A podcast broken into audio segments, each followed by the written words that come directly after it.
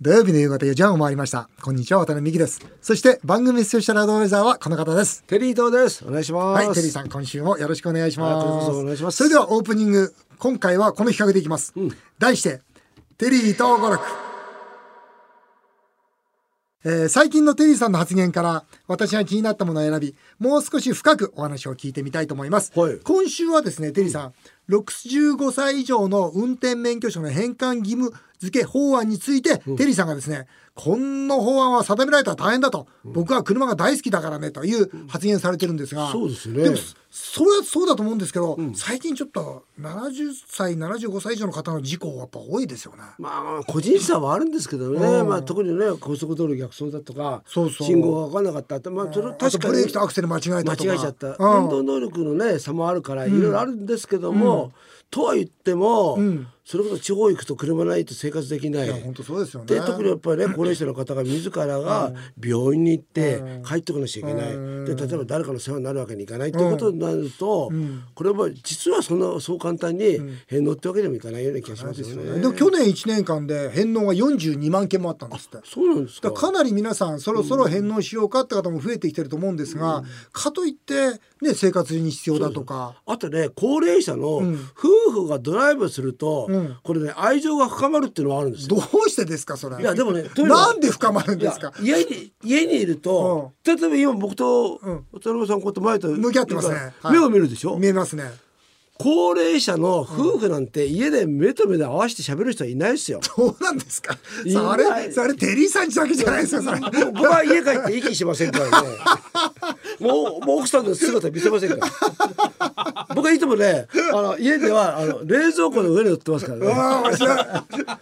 面白い忍者みたいなんだそう冷蔵庫の上かタンスの上にねし身をね潜めてるんですけどうも。んぐらいやっぱなんですか目を合わせちゃいけないそでうすよというのは車乗ると目線が二人とも前を向くわけですよ。そりゃそうですよねねそこで目合ってたらそうそう事故りますからということは、目をお互いに目を見ないで、うん景色を見るっていうのはこれはね会話が弾むんですよ。なるほどねあいいだたあ桜が見えるとか例えばあ風があるとか例えば今ですと月が綺麗なんですよ。なるほどおとー月が綺麗だねっていう話になるとまた会話が弾むだそういう意味で言う とやっぱりね狭い家に住んでると車でドライブするなんてのは本当に素敵なことなんですよね。あーで65歳以上の運転免許証でまあねそのいいこともいっぱいあるんだけどもやっぱりね事故とかね、うんやっぱあるし本当、ほんと難しいところですよね、うんそこでね僕はいくつか考えたんですけどうんも、考えたうちの兄貴なんかもそうなんですよ、うんいやもうねもう最近ね夜運転しないと、うん見づらいから、うんうんってことを聞いてたんで、うんだったらもう日の出から日没までうん免許、お日没免許、うん日没法案そうそうあいいじゃないですかそれそうなんですそうすると夜危ないもんね夜危ないああー夜危ないと雨の日とかね雨の日危ないだから日没をまあもちろん途中で雨が降ってきちゃったことはあれなんですけども、 日、まあ、基日準没は法今だ案ね、基準は今、うん、日没法案はいいんじゃないかあなあいいじゃないですか日没法案これいいですよああとあれはどうですか生活圏法案っていうのはおうね、生活圏に必要なだけだから、もうほら船もそうですよ、でな何キロまでしか出ちゃいけないってあるじゃないですかそう沿岸、か200回とかねあるじゃないですか、うんうんうんだから車も家からその10キロ以上離れちゃダメだあとあいいですねねあの病院があると、まあうんまあ30キロぐらいですかね、うん30キロエリアしか動かないんだったら、そういう人いますよ、そうしたらそういう30キロエリアだったら高速道路は乗らないっていうような、そういうのがなんかそれこそ例えば北海道限定であってもいいかななんて思いますけどね。あれですよねやっぱりこの危ないよだから取り上げるようじゃない社会でいたいですよね,、うんだと思うんですよね危ないけどもみんながその運転できるように助けてあげられる社会でいたいですよね、もうそういうのちょっとお願いしますよ。うんそういうの国会議員の仕事なんだよな、こういうのやってれば安倍さんも何人気出るんだけどね。 さて CM の後は来月公開の映画を私とテリーさんが一足先に見てまいりましたこの映画同様ですぜひお楽しみになさってください土曜日だけにこの映画同様映画好きの渡辺さんとテリーさんが今回一足先に見られた映画はこちらです定年後の男の人生を描いた話題作6月9日公開舘ひろしさん黒木瞳さん主演「終わった人」この映画同様夢なし趣味なし仕事なしそして我が家に居場所なし映画「終わった人」物語の主人公は東大卒で大手銀行に入行するも出世コースから外れ子会社で定年を迎えた舘ひろしさん演じる田代宗介63歳その奥さんで美容師として生き生きと生きる57歳のちぐさを演じるのは黒木瞳さん定年を迎えた宗介は妻を旅行に誘っても相手にされないなど退屈で時間を持て余しますそこでカルチャースクールやスポーツジムに通い始めますカルチャースクールでは広末涼子さん演じる35歳の受付嬢に恋をしますさらにスポーツジムで出会った今井翼さん演じる38歳の若き IT 企業の経営者に会社の顧問を頼まれますしかし恋も仕事もとんでもない展開がその後待ち受けます4人に1人が65歳を迎える時代をシリアスかつユーモラスに描いた内館牧子さんの原作は定年小説の決定版と言われ今回豪華キャストで満を持しての映画化となります果たして57歳渡辺美樹さんと68歳テリー伊藤さんはこの映画を見てどんなことを感じたのか6月9日から全国東映系で公開の「終わった人」この映画「どうよ」ですということで定年後の男性の人生を描いた話題作映画「終わった人」私もテリーさんも一足先見てまいりましたさせてもらいましたテリーさんどうでした終わった人いやーもう本当にあのまああの映画の中では63歳なんですけど舘ひろしさんがね、あのまあ僕も同じ今実際僕は68ですよ、でもほらねそれこそテレビの仕事今させてもらったりラジオのしゃべりさせてもらったりしてるけども、いつまでも仕事あるわけじゃないから、いずれ仕事はなくなってくるわけじゃないですか、こういうマスコミの業界の仕事だっていうのは、そうするとあああいうふうに仕事なくなってっちゃうんだなっていうふうに思うと、なんかあれですよね気持ちはものすごく切実的にわかりますね。はいそうね、だからこの映画の感想を見ても、本当に自分の気持ちそのままだとかね、いう感想がこう相次いでるらしいんですけど、はいただやっぱなんかこう切ない、僕これ見終わって切ないなと思って、んやっぱ仕事がなくなった後の生き方っていうのは、こうやっぱりこんなにも虚しいもんなのかなっていやそうなんですよ。どうどどうすんだろうなと思って。僕はだからここで感想をちょっと書きたいんですけどね、はいじゃあ色紙をまずどうぞ書いてくださいこの終わった人の感想をテリーさんからまずどうぞ発表してくださいはいはい定年前に早めの準備。あーどんな準備しますそれがなんか見えなかったから僕ちょっと切なかったんですがねうんあれはままならないことを自分で見つけてなくちゃダメだなと思ったんですよ。なんですかそれままならないことってあの広瀬涼子さんとの関係ですかもうあれもいいし、んあの僕は今勉強してるのも実はそこなんですよ。ままならないんですかままならないじゃないですかだって、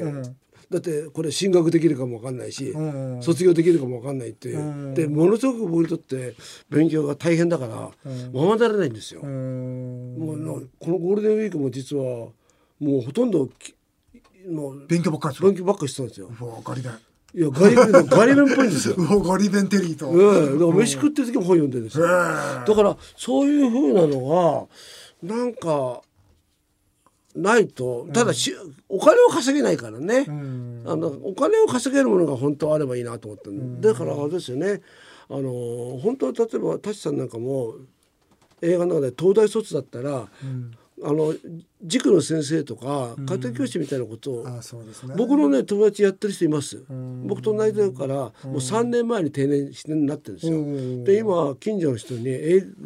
語を教えてる仲間がいますけども舘さんがあの映画の中で何が辛いって、社会から必要されていないことが辛いという,、いうセリフありありますよね、だから僕はこう色紙にこう書いたんですよ、人生を楽しむためにはやっぱ仕事が一番なんだなって、うんやっぱずーっと生涯現役、でもでもね、うん、仕事をしたいけど定年辞めさせられちゃうわけじゃないですか辞めさせられちゃいますねそうだすけるどそとどうしてこますは仕事探すんですよ例えば、まあ、ワタミでいうと真心さんっていうお弁当を配る方いますよね、なるほどでこう高齢者の方とこう毎日接点があって「今日も元気ですか?」っていう、まあ、こういう触れ合いをしてるわけですよ、例えば僕はこれから本当にワタミでやってほしいことは、フランチャイズを本格的に展開してもらいたいんですよ、僕65歳定年して本当にビジネスとしてうまくやりながらなおかつ生きがいを持ってたくさんの人からありがとうを言ってもらえるような人生を求めている人っていっぱいいると思うんですよ。で僕やっぱやっぱ仕事なんじゃないかなだからその定年の準備として例えばよく言うじゃないですか、えー町内会にちゃんと顔出してきなよとか、ね、市民の仲間作ってよそれはそんなに人生豊かにやっぱりしないと思うんですよね。やっぱ仕事がやっぱ大事なんじゃないかなっていう感想を持ちましたけどということで私たちと同世代の方が見て考えさせられる面白い映画だと思います映画終わった人は全国東映系で6月9日から公開です以上今回はこの映画同様でした続いてはメールを紹介させていただきます、えー T さん42歳食品輸入業の方です深刻な相談です、はい3年前に食品輸入の会社から独立しましたしかし仕事がうまくいかず在庫も借金も限界まで増え子供の教育費もあり追い詰められていますそこで元勤めていた会社の会長に手紙を書いてもう一度雇ってもらえないか泣きを入れてみることを考えています渡辺さんやテリーさんは元の従業員から手紙をもらったら読まれますか泣きをどう感じますかということでどうですかねテリーさんいや僕結構深刻な問題ですねもちろん読みますよね。ん読みますよもちろん読みます、はい読みますよね。んそれでもう後がないから、うんこの食品会社の社長のもし僕が経営していたら、意外と採用するかもわかんないですようんね。再雇用。最高よ、えうえん今まで以上に必死になってやってくれるあそうでしょうね、かなっていうう。んもううワタミの場合にもええたくさんこういうじ事例あるんですよ、はいでワタミでは基本的に受け入れてるんですねあそうですうねん、ただ2つだけルールありまして、ん一1つはその不正があった場合、まあそれはち業ょっとね者さんとか含めて不正があった場合には受け入れない、それからもう一つはその辞める時の大体ワンランク大体ツーランク、その下から始めてもらうということで、それでもいいのかということでまあこれを条件にほとんどの場合受け入れてますね。ねえ。で受け入れた子たちは大抵頑張ってますね。いや僕もそう思ったよ。もうこうれん辛い思いしてるから、そうそうそうそう経営者の今度ね、そうのなんか思いも伝わってね自分で一度感じてるから。そうそうだから T さんこれぜひ会長に手紙書いてみてください、はいそれがいいと思います、はい続いていきます、森ちゃん森ちゃん18歳大学1年生から来ましたからね渡辺さんが高級クラブの黒服のアルバイトをしていたことを先日 Facebook で知りましたそうなんですよアルバイトっていうかね勉強だったんですね僕は大学生のうちにいろんなバイトをしようと思ってます目標は20業種を経験することですテリーさんはどんなバイトをしていましたかいい経験になったバイトがあればぜひ教えてくださいということでテリーさんって何バイトしたことあるんですか僕はねスキー場おお、スキー場で何してたんですか。もぎりですか。あスキー場の旅館 ちょ旅館旅館旅館で何してたんですか。スキー場の旅館であの、なんか朝から薪割りやったりさあーとコーヒー出したりあおーとあの住み込みでそうそうそうおーそうそあとは学生時代やってたのはあの大磯ロングビーチへえ。あ大磯ロングビーチでちょっと待って、水池なんか見てたでしょ。いやさそういうのやろうと思ってたらうんうんもうねあれは、うん、あライフガードうんうんあれを助ける人助ける人あの人しか持てません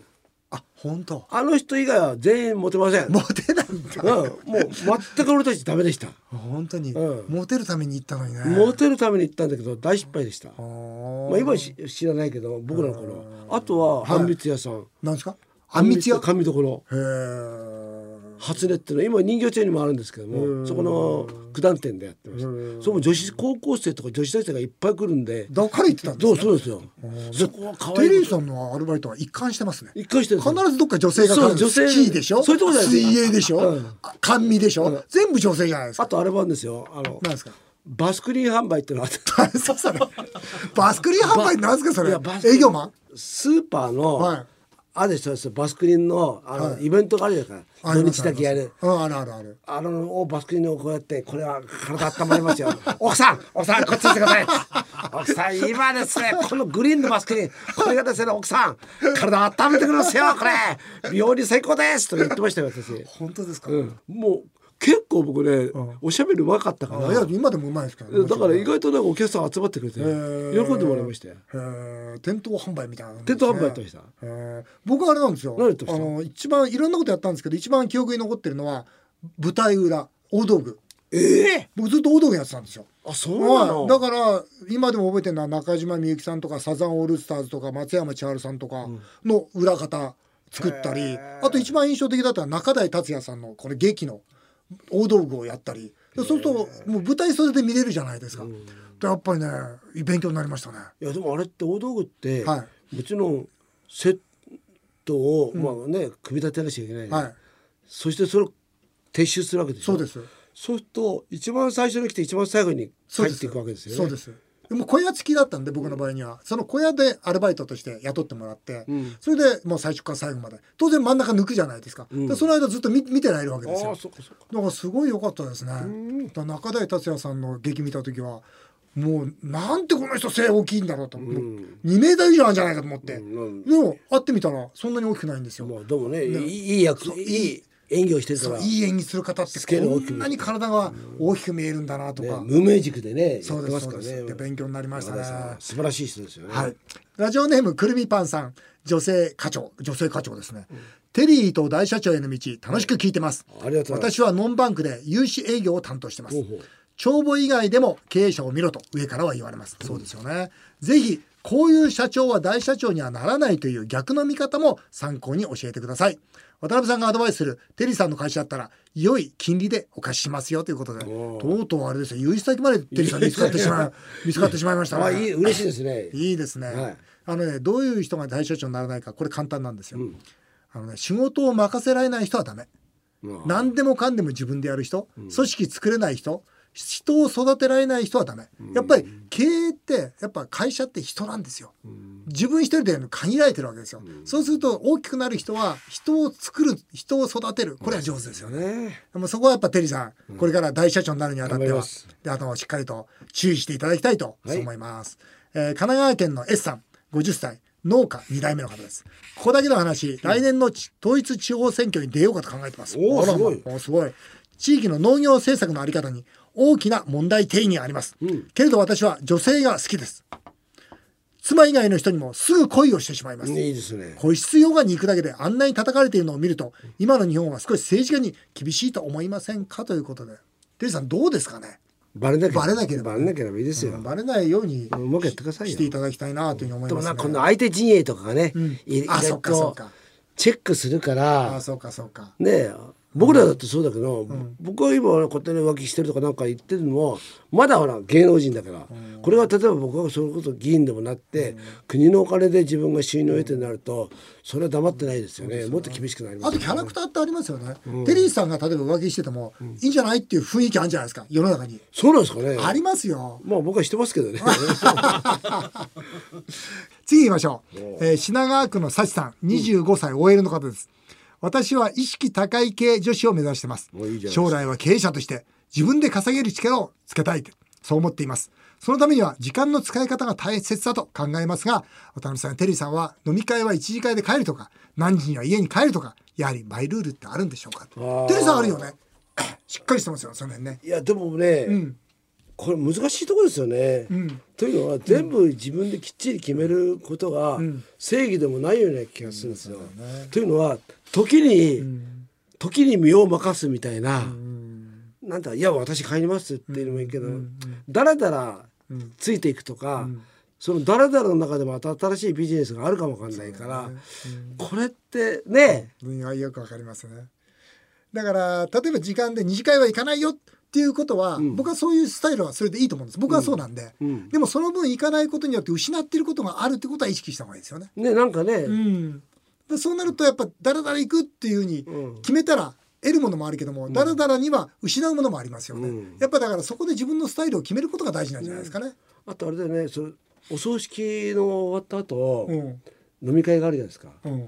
で最後までいてくれた人がいたんですよ。ああそれあるよねそで、うんでななんでいてくれるんですかって言ったら、死んだ親父が好きだったんだよって言ったんですよ。うんでそういう言葉って大きいじゃないですか。でみんなあのみんなそれぞれ来てくれるんだけども、んだからね意外となんかそういう時し仕事でも、いやーあんたと話していたかったからっていうふうに言われちゃうと、うんまた特別なね、うんなんか人間だから情がそこに入ってくから、うんわかりますわかんないんだよねこれ、そうですねいい悪い何がいいかそうですね、うん確かにお葬式なんかそうだなあの時来てくれたなとかそういうのっておね何十年経っても覚えてますもん覚ねえてるんですよ本当に、うんだからそういうのも多分、ん僕なんかも確かにさ仕事でも帰っちゃうタイプなんですけども、うんそこにいいてる人はうんなんか損得関係なくいいたんでいてくれてる人も中にはいるじゃないですかそうですねこの人は信頼を受けるなっていうふうにうん思っちゃうこともありますよそうねですねだからそのスタイルもねうん難しい決めすぎないっていうのも大事なんじゃないかなただサチさん25歳 OL で経営者になりたいわけですから、はい大したもんだこれはもうテリーさんと競争していただくと、はい頑張りましょうといことでお願いしたいと思います続いてあのー例のヤフーオークションちょっと行きましょうよねえ前回前回あのやりましたね僕はねあの時に帽子です帽子となんかねベストだベストジーンズのベストで僕ネクタイ出させてもらってデニムのねはいそうそうあのーまずこの山口さんっていう34歳の女社長からメール来てるんですよ、うん中古市場についてお話をされていましたが、私は別れた男性からもらったものは全て売りますおういいねすっきりしますその時つく値段は大体別れた男の価値と比例します とんでもないメールが来てるんです けど全部売られちゃうんですそうねかじゃあもうね安い人は5000円ぐらいなんだテリーさんこれプレゼントも気をつけましょうねこれねそうですねということであの先日この側番組で私たちが使わなくなったものをヤフーオークションに出しましたが、その結果が出ました発表したいと思いますお願いしますはい、えー、まず、えー、僕が出したネクタイです。はい、入札5件もあったみたいですね。おすごい5件もあって、うん4000円ですね。おいいじゃないですかいいですか？いいですよ4000円おう十分ですよ4000円。いろいろ淡い色だし黄色赤あはねそうです人気だからね。でテリーさんのあれですよ。あのベストと帽子、うんうん9件も入札ありおますした。ごいすごい5900円。おいいじゃないですかどうですか？おぜ全然十分ですよあそうですか。はいでこねゲットした方良かったですこれね。もうすごくもうあのベストだけだって僕ね今はね街で買ったらうん5,000円しますから、で帽子だって1万円ぐらいするからんもうほとんど新品だから、本当ですよえね。えだからすごくこれ安かったと思う。あっという間にお時間になってしまいました。以上、メール紹介でした。テリーとさん、来週もまたよろしくお願いいたします。ます。日本放送渡辺美希5年後の夢を語ろうこの番組では渡辺美希さんそして番組スペシャルアドバイザーのテリー伊藤さんへのメールをお待ちしています政治経済に関するご意見ご質問から人生相談経営相談時には恋愛相談まで50代の渡辺美希さんや60代のテリー伊藤さんと同世代の方からの世間話をお待ちしています特に番組では「テリーと大社長への道」と題して社長もしくは社長を目指す方からのメールを大募集しています電話相談希望という方は携帯電話の番号もぜひ添えてくださいメールアドレスはアルファベットで夢数字で5夢5アットマーク 1242.com までどんどん送ってくださいお送りしてきました日本放送渡辺美希5年5年目を語ろう。え皆さんの本音もメールでお待ちします。それではまた来週のこのお時間にお会いしましょう。お相手は渡辺美希でした。